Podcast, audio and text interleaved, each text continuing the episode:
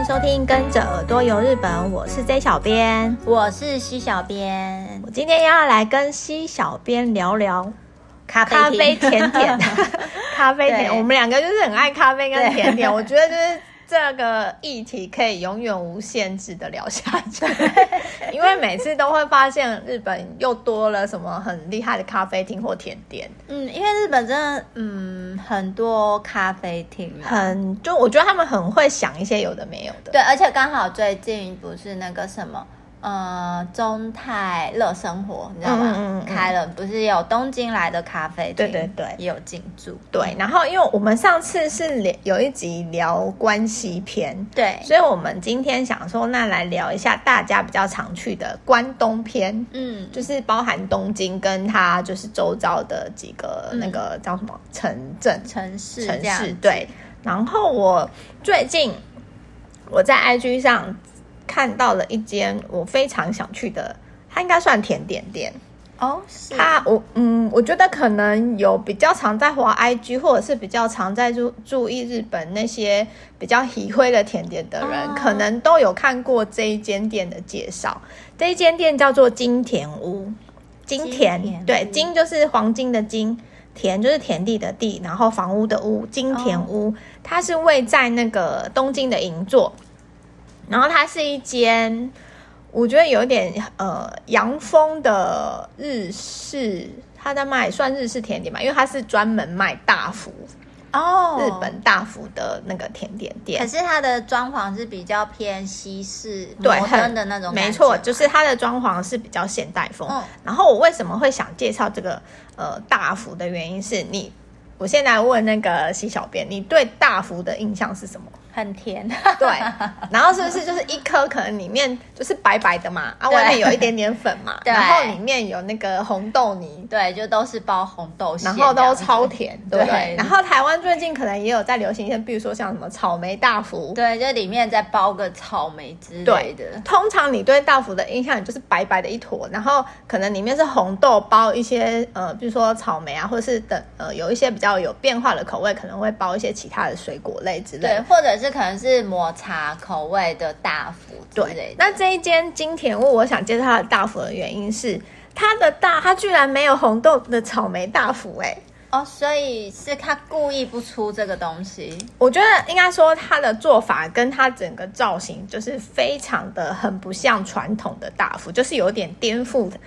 大家对传统大福的那个印象。它的大福。你我第一次看到他们家的那个就是大福的模型，就是在介绍的照片的时候，嗯、我一度以为它是一碗剉冰，剉冰？就是远看的时候、哦、没有很认真看，然后一度以为它是剉冰，后来认真看才发现，哎，这是那个哎大大福，对，哦、它它的就是猛然一看的时候有点像剉冰，或者是很像那种。比较大的那种甜点，应该说圣代之类的，所以它是一颗很大颗吗？我跟你讲，它不是一颗哦，它不是一颗，它它是一碗哦，有一点像，嗯，严格来讲可以算一颗啦。可是它远看的那个造型有点像，嗯，以甜点来比喻，我觉得比较类似于那种蒙布朗系列的，它就比较高，哦、比较高一点。原因是因为。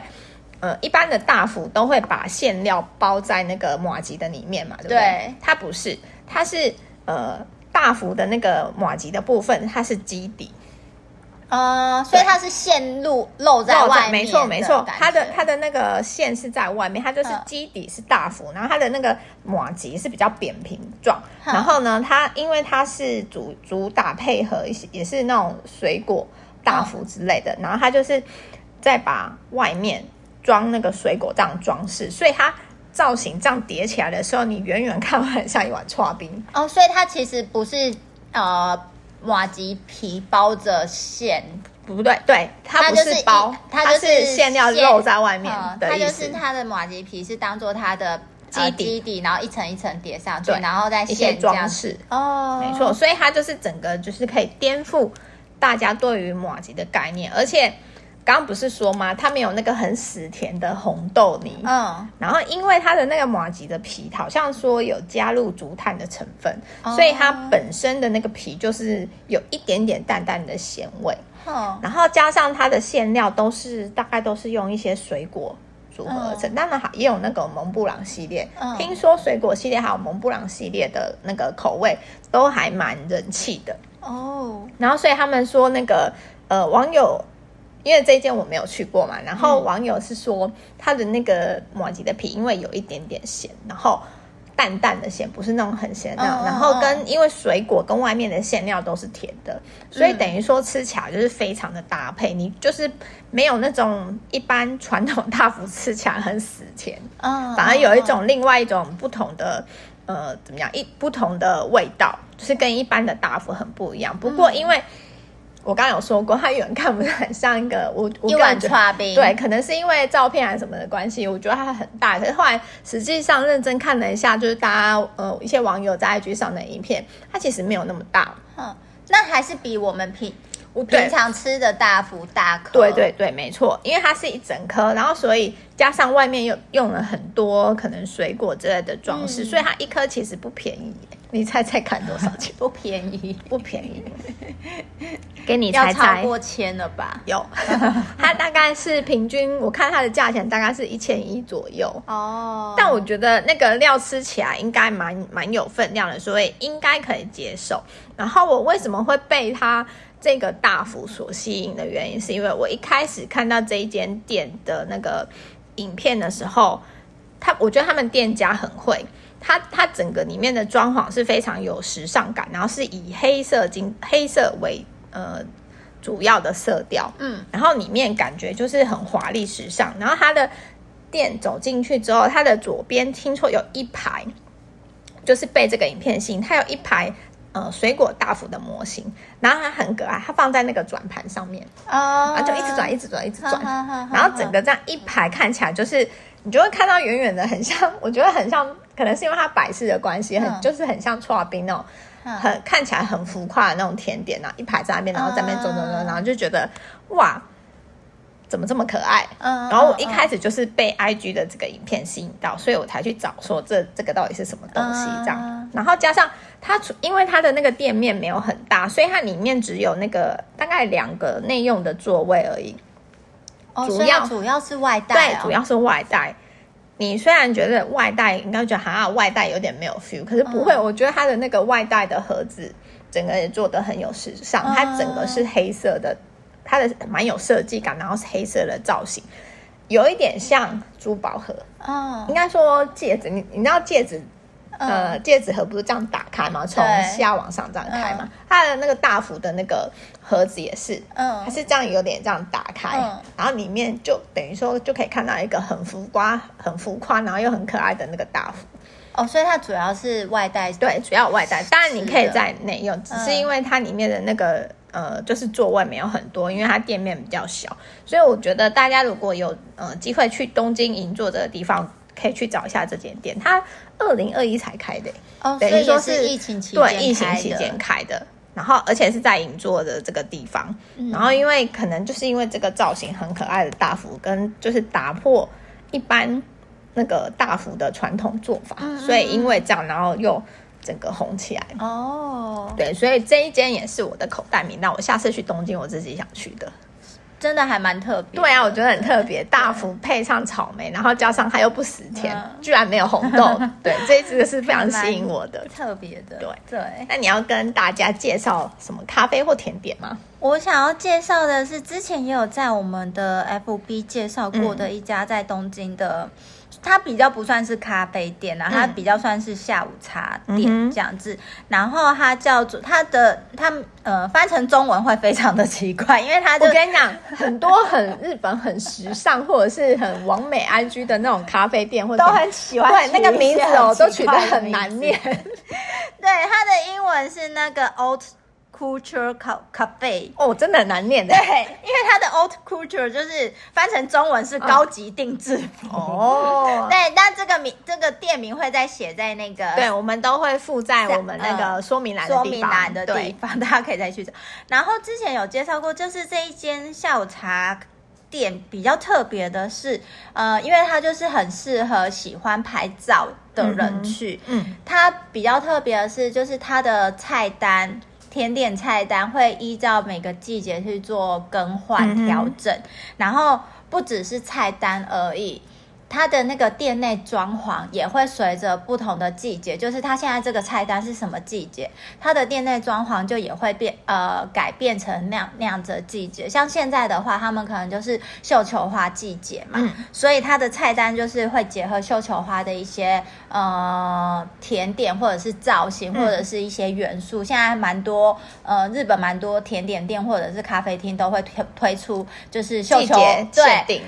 绣球花的那个。那个圣代啊，或者是甜点之类。嗯嗯，那这家很特别，是它是连装潢都会改哦，这么有心。对，所以就是像现在是绣球花季节，嗯、所以它里面就很多绣球花的一些元素或者是颜色，像绣绣球花，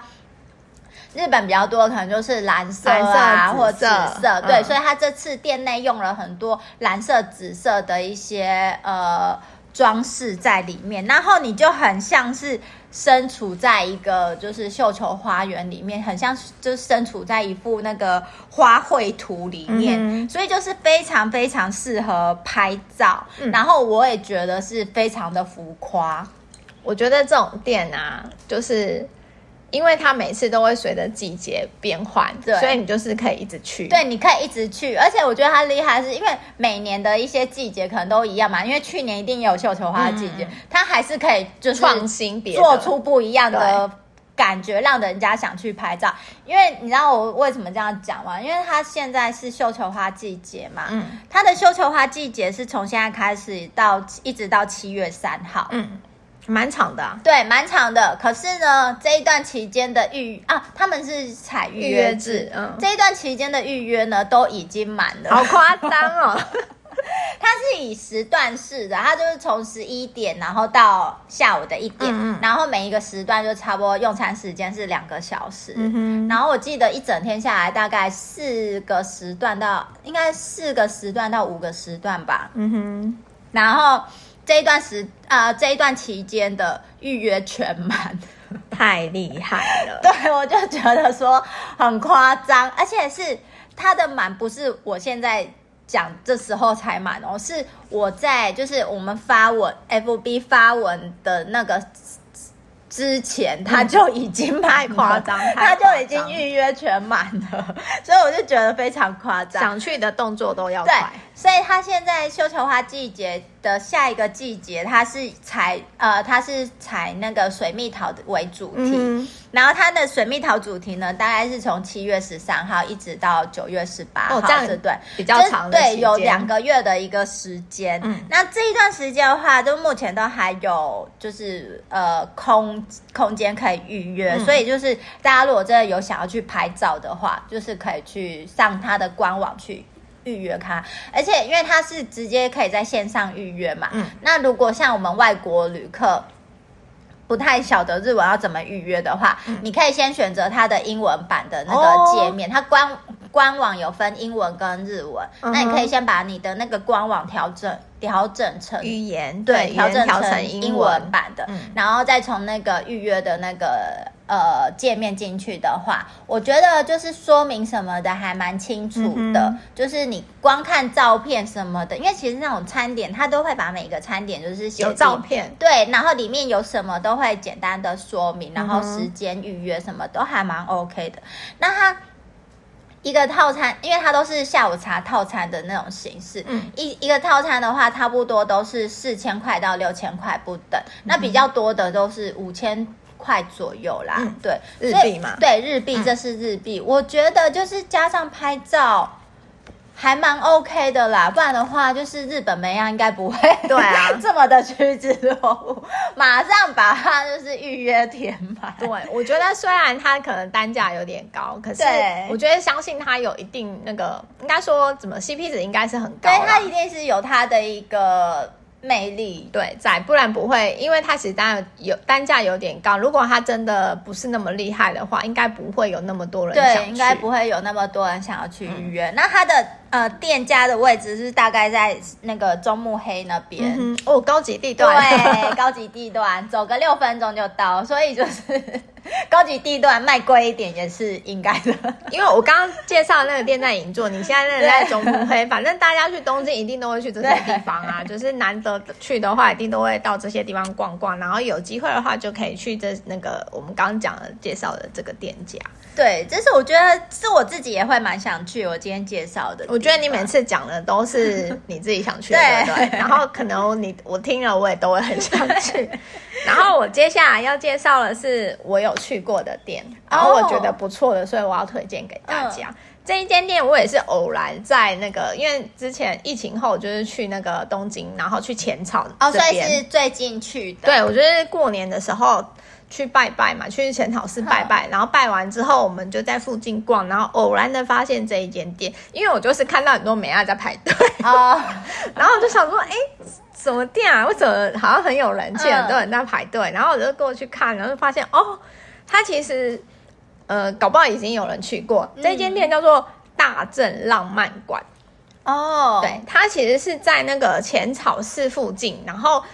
呃，说它是咖啡厅也没有错，它其实是呃咖啡厅跟租借和服的店家，oh. 然后一楼是咖啡店，二楼是呃专门租借和服的地方。然后我我是因为我主要是要去就是找一些很 IG 很好拍的一些甜点或饮料店之类，嗯、所以刚好看到这间店，然后我是被它的那个饮料吸引。这一店这一间店它就是主打呃复古。然后有那个他们昭和大正浪漫时代，就是复古风的一间店。嗯、然后它的呃咖啡店呢，主要你可以想象得到的一些，它呃它不是算，我觉得它不是算用正餐的地方，它比较像是喝饮料跟吃小甜点的地方。嗯、它最有名的，我看大家，因为我就在观察大家点什么，哈，大家都点那个很日式、很复古的那个。冰淇淋汽水哦，对，很多你在 IG 搜寻这间店的话，嗯、大概都是呃冰淇淋汽水，因为它呃弄了很多不同的口味。嗯，那很大正就是怀旧风的这些呃咖啡店或饮料店啊，通常他们都会卖这个冰淇淋汽水。然后最有名的就是我我们之前有讲过，就是那个哈密瓜、嗯、绿色的那个绿色的绿色汽水，然后上面有一坨冰淇淋。嗯然后再加一个那个樱桃，就是小时候 生日蛋糕上面会有那个樱桃，对，这样的造型。然后他们这间店很有名，大家很喜欢点的就是这个冰淇淋汽水。它的那个口味很多，它本来好像只有三种，就是哈密瓜嘛，就一般就是最普通哈密瓜口味，然后跟草莓红色跟蓝色的弹珠汽水。然后后来好像就是因为很有人气，然后他们又创造出了很多口味，像是比如说有可乐的口味的，有咖啡口味，然后跟其他水果，比如说柳橙啊、葡萄柚等等。因为我那次去的时候，它的那个照片那一字排开，就很像彩虹颜色。对，然后我都看到梅亚他们有时候就是一群人嘛，他们就一人点一个颜色，不一样的颜色。对，一人对一人点一个颜色，就是想要拍那个店家那个那个样子，就是照片上的样子，然后。他们那个店面，我记得那个一楼的那个咖啡厅的店面小小的，然后它其实是站型哦。对，那它有附那个桌子，然后是站型，然后它里面的一些装潢，我觉得也都是弄得很就是复古风，嗯、然后有一些小小的摆设也是很适合，哦、就是故意要弄成这样，然后让大家去拍照的哦。对。然后很多美亚就是点的这个饮料在那拍完美照，然后更有时间的人，他们就会我刚刚有说，他们二楼是那个租借呃复古风那些和服和服的地方，对，而且是那个大正时代主题的和服出借的地方哦，所以很多美亚也很会，他就先上去，先上去就是借了和服之后 再再下来点那个饮料，然后一起拍完美照，你知道吗？就是。因为穿这样，然后就很可爱，然后很多那个老外就是欧美人都会要拍他们，对对，真的、哦、路过没有来 不是没有来消费，路过然后都会问那个日本妹，因为太可爱了，然后都问日本妹说可以可以拍照之类的嘛，然后他们也很开心让我们拍，就是大家因为浅草这个地方，应该大家去东京旅游应该都会去，对，去浅草寺拜拜，对，所以如果有去浅草寺拜拜，我也很推荐大家可以来这间店，就是很好去又很好拍的地方，对对对。那我接下来要介绍这一间店，我觉得是比较特别的，想要介绍给大家的。我觉得你每次都蛮特别，没有这间店的特别是在于它是台湾人开的哦，对，好难得。对，它应该是台第一个台湾人在日本开的那种咖啡厅吧，uh. 我在猜。嗯，它叫做呃李卫李呃 L I W E I，这是它名字，李卫 Coffee 呃 Coffee Stand，他可能叫李威或李维之类的。对，他叫他的本名叫做李维轩。哦、oh.，对，然后是一个呃算年轻的。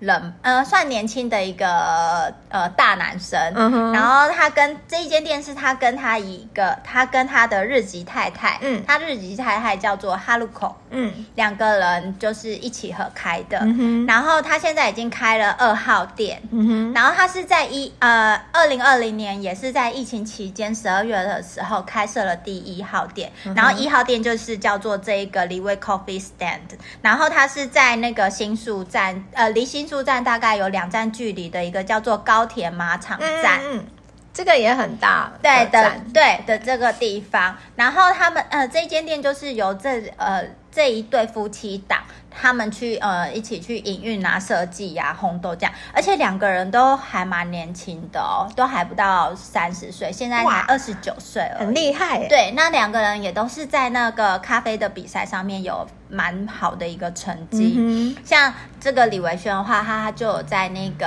呃咖啡的拿拿铁拉花比赛上面得到冠军过。嗯、对，那他们我觉得他们的故事蛮特别的，是就是他会这个大男生，他一开始曾经是在那个什么。呃，台湾的路易莎，嗯嗯嗯，他好像是大学的时候在路易莎打工，打工，所以才踏入了这个咖啡的世界，嗯，这样子。然后后来就是对咖啡越来越有兴趣，可是觉得说好像在台咖台湾当咖啡师就是比较难赚到钱，嗯，所以他才去到日本。日本，然后就是重新学日文啊什么的这样子，然后才开才开始就是呃开了这间店。嗯。然后他在开这间店之前，就是也有在那个呃，有些人可能会知道，就是呃泽一个叫做泽田洋史的先、嗯、呃，应该蛮有名的，因为他是亚洲第一个就是在呃拉花比赛中得到冠军的那个算是咖啡师。嗯。对，然后他自己。就是这这位泽田洋史先生，他自己有开了那个蛮有名的咖啡厅，就叫做那个 Streamer Coffee Company。嗯。然后在日本，就是主要是在大城市啊，像是大阪啊，或者是东京，其实都有开店。嗯。那他们这两这一对夫妻是原本先是在这一个泽田洋史的咖啡厅里面一起工作而认识的。哦。对。然后所以就是认识之后，然后可能。呃，相处下来觉得还蛮有感情的，才一起开了，在二零二零年开一起开了这间咖啡厅。然后这个咖啡厅，因为它是在疫情期间开的，嗯，所以一开始好像就是营运不是那么，很辛苦啊。对，蛮辛苦的，嗯。所以他们是后来就是呃出了一款蛮呃。蛮受到欢迎的甜点就是布丁，嗯，然后因为那一款布丁就是慢慢有打开知名度，嗯，然后他们现在嗯。呃店内大家呃，算是他们的店内招牌的甜点来讲，就是除了那一款布丁以外呢，还有一个就是竹炭拿铁。哦，竹炭拿铁就是台湾这边可能最呃近一两年吧，也比较多，也比较红，比较呃算是比较多人会关注到啦。嗯、对，那呃竹炭拿铁这个部分，在日本的话，它可能比较算是第一第一个开始就是有在做这个竹炭拿铁的那个。咖啡厅的人这样子，所以才会红，比较容易红。对对对，就是有开始慢慢红，而且我觉得其实他算是蛮蛮厉害的是，就是他二零二零年先开了一间呃小型的那种咖啡站，嗯，然后。呃，今年的时候，今年三月就开了在新宿开了第二号店，叫做那个阿舅啦，又是好难念，对，又开了第二间店，嗯，所以我就觉得这其实还蛮呃蛮厉害的。然后它的第二间二号店的一个风格都会比它是比较参考，就是台湾呃寺庙的风格，好像就是好难得，对，有参考就是。呃，那个行天宫啊的那个感觉去用的，对。我觉得咖啡厅，然后参考寺庙的风格有点蛮妙的，有点蛮妙的，所以我会蛮想要去看看一看。而且你这样讲，我也会对，而且又再加上是台湾人开的咖啡厅，会更想要去，想要去捧场。对，因为像它的什么呃，它的器皿也都还蛮有研究的，它都是是用那个呃有田烧的那个器皿，所以我就觉得就是它。呃，感觉上是一个蛮有 sense 的人啦，嗯、对，我觉得就是还蛮厉害的这样子。然后刚才有提到他就是呃蛮红的那个布丁啊，就是它比较特别的是，就是它是用那个黑乌龙茶，嗯，哦，去加就是加进那个对焦糖的那个呃酱汁里面，嗯、然后去然后再把那个布丁放在上面这样子，嗯、然后就是好像味道口味吃起来还蛮有。蛮不一样的一个风味啦，嗯、所以就是在呃一下子就是在那个社群媒体上面红起来，红起来了这样子。而且我觉得主要是因为是台湾人开的，所以非常就是呃，我觉得可能有些人不知道，所以我会想要介绍给大家说，哎、嗯欸，我刚好有看到这个，就蛮想要介绍给大家说，哎、欸，这样子的一间店。而且我看那个采访他的那个媒体有说，嗯，就是他们有呃。等到二号店的营运比较稳定之后，嗯、他们有考虑三号店会再选择再回到。就是台湾在台湾这边开店，就是从国外红回来的。对对对 对，然后他就是他的原呃目前初步的概念，就大概是白天就做咖啡厅，然后晚上要做那个居酒屋、伊萨卡亚这样子，然后还可以就是就是有一个当就是穿那，就是店里面的店员可能就会穿那个和服当做他们的制服什么的，嗯、然后就是比较呈现是呃日本文化、日本风的那样子的一个呃氛围的。点，嗯、所以我就还蛮期待，哎、欸，他真的来来台湾，对，来台湾开这个三号店。哦、对，听你这么一讲，我也很想去。对，我觉得这边都在东京，对，对对，又刚好都在东京，你这次可以去看一下，对，而且要在新宿，对，我可以去看一下，很方便去。然后我接下来要讲的，你刚刚有提到介绍到那个布丁，对不对？对，接下来要讲的那个也是布丁的店哦，是、哦，应该不不能说布丁，它其实是咖啡店，然后。也是走复古风，然后它最有名的就是那个布丁哦。Oh. 我介绍的这一间，可能大家也有在 IG 看过。那这一间也是我实际上自己去过，它就在那个东京车站的 B One，应该说在 B One 的那个北口改闸的附近出去就是。它的名字也有点难念，因为它是英文。然后我用它的那个日文念法，它叫做 Depot。那它英文是写。D E P O T，D E P O T，对，但它日文是写那个 Depot，对，它是它主打那个它会红起来的原因，就是这一款布丁，怀旧为甜的苦布丁。哦，对，然后它的一般布丁都是圆圆形，算圆形嘛，对，圆形的，然后它这边的那个布丁是方。哦，对，有点长方长方形的，所以比较厚的长方形的味，香草夹用香草夹的吗？嗯，不是哎、欸，它是它对于呃味道没有太特别的那个解说，但是它主要走的就是那种一般的布丁是甜的，那、嗯、它比较是走大人口味的，就是有一点苦。你它的苦是哪里来的、啊？我觉得酒、嗯、有加酒味的没有没有是，是他们制我觉得是他们自制的那个焦糖的那个苦味。哦对，然后因为布丁本身是甜，然后主要是因为它的那个焦糖酱好像是他们家就是特制的，嗯的那个酱汁，然后走复古，然后是那种苦很苦的，嗯，你不能说很苦，就是有一点微苦的风味，哦、比较大人口味。哦、我那我记得我那时候吃的时候，我就会觉得真的，呃，你吃进口之后，它它比较，所以也不是香草夹的那种苦，它比较硬，呃，它的口感。比较有一点偏硬的口感，哦、对，然后它的苦是有一点入口之后会有一点甘甜甘，嗯，嗯，苦甜苦甜的那种感觉，就是不会很腻，因为有的布丁可能会很甜，然后有的又有点 可能太苦还是怎么样的，哦、但它不会，我觉得它那个甜度跟苦苦味就是配合的很好，然后非常完美的，我觉得就是很适合，应该说成熟大人风味嘛、哦、的那种感觉。然后这一间店就是因为它主打这种呃复古的风，而且它的店店面是在那个东京车站楼下嘛，嗯，整个店面一开始不会觉得，与其说它的复古，它给我的感觉是比较。走高级风的复古，跟一般对，跟一般昭和那种的，好像有，我觉得有点不太一样。的复古不太一样。我我觉得，我个人觉得它是比较走有一种比较高级的，因为从它的外观，宫廷皇室的那种复古。因为从它的外观看，一开始没有没有讲它是那个咖啡店的话，我会觉得它是有点像那种吧。的感觉、哦，就是晚上可以在那边喝酒，但是它好像的那种对它的感觉比较让我觉得是酒吧，比较不不是那种一般的那个咖啡店。嗯、那确实，它好像也有在提供酒类，但是最出名就是最近，它是因为最近那个布丁，然后在那个可能 IG SNS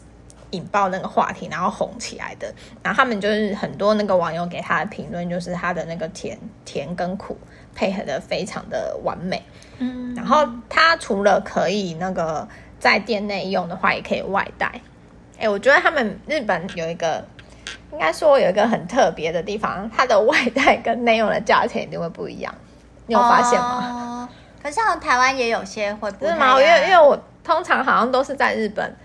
才会注意到说，哎，好像价格都会不一样。它外带的话就是五百日币布丁、嗯、一个布丁，然后呃内用的话就是六百。日币其实还 OK 啊，我觉得价钱还算是蛮可以那个接受的。然后这个咖啡店呢，我看很多那种网友或者是那种美食网站给他的评论，就是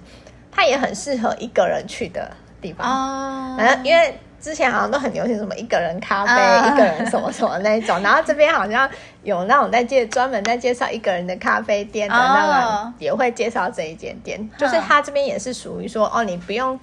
你一个人不会觉得好像很难进去，很奇怪，对，很奇怪。没有，就是这个地方也很适合一个人。然后他也有那个有点像吧台座位，哼，我觉得他吧台座位就是整个感觉很时尚。因为我们我们那时候进去的时候，我是坐吧台，我就觉得哦，哦，有一点不太一样的那种感觉。所以这一间店，因为它在东京车站楼下，而且这个布丁我觉得就是很值得大家去品尝。所以有机会的话，大家可以去。找一下这间店，然后去吃一下，我觉得蛮不错的。Oh, 对，对，而且又在车就车站出来就是。对，重点是哦，你如果真的没有时间，我也觉得爱吃布丁的人，你也可以就是去买一个外带。外带。对，外带也很对，外带很 OK，在新干线上吃也很 OK。嗯，那我最后要介绍这一间，它是在横滨那边哦，横滨，横滨也是应该大家蛮常去的。对啊，嗯，横滨这这一间咖啡厅叫做象鼻咖啡，象。它就是大象的鼻子的 咖啡厅，哦、所以你就可以知道说，这一间咖啡厅的话，它就会用到很多大象的元素。元素对，所以呃，我会想要介绍这一间，是因为我 我单纯觉得它很可爱，然后因为我还蛮爱大象。哦，你刚刚讲大象，我以为它是走那种可能比较非洲风哦。哦，原来他是走可爱风，对，他是走可爱，是可爱大象系列，对，他是可爱大象系列。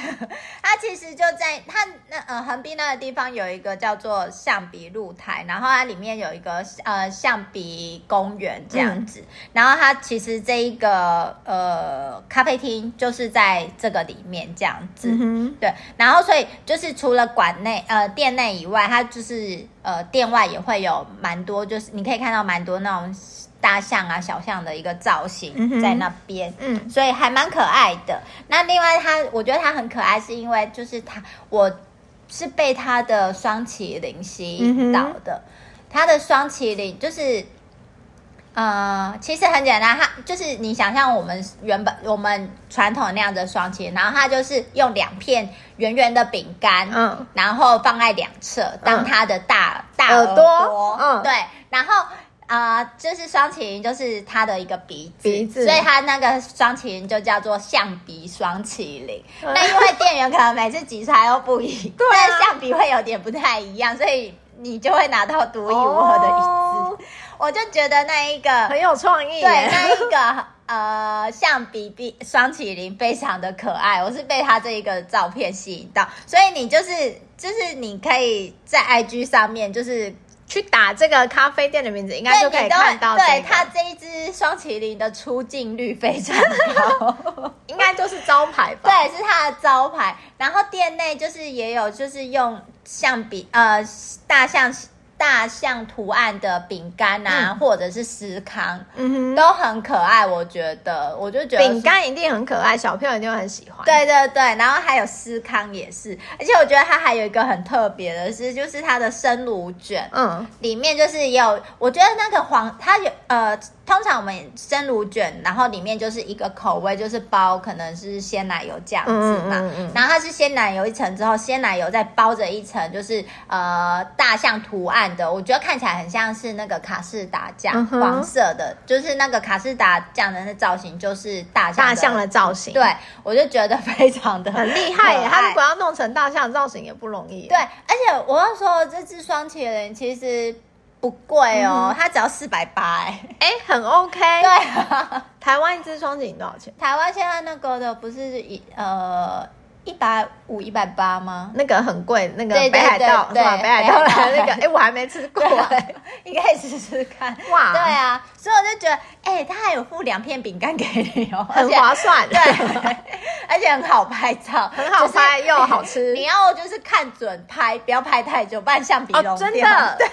这个是重点，你讲到重点。对，尤其是夏天，你不赶快拍，可能他等下没有鼻子。对，而且因为其实这间咖啡厅已经有一点久了啦，就是不是那么新的咖啡厅，嗯、所以可能有些人都知道。我只是单纯觉觉得它的象鼻霜淇淋真的太可爱，可爱，想要分享，对，太想要分享给大家，而且因为很好拍。对，而且就是很好。我觉得我们每次介绍的，我不晓得大家会不会跟我们有那个同感呢？因为我们彼此听了就是彼此介绍的那个店家之后，都会觉得还蛮想去的，很有趣。对啊，如果大家就是喜欢我们的分享，欢迎在下面留言，或者是到我们的脸书、IG 搜寻日本旅游推广中心，也可以私讯给我们，也可以到我们的官网 JTC 一七 GOJP 点 COM 获得更多的旅游资讯。我们今天的节目就到这边喽，拜拜。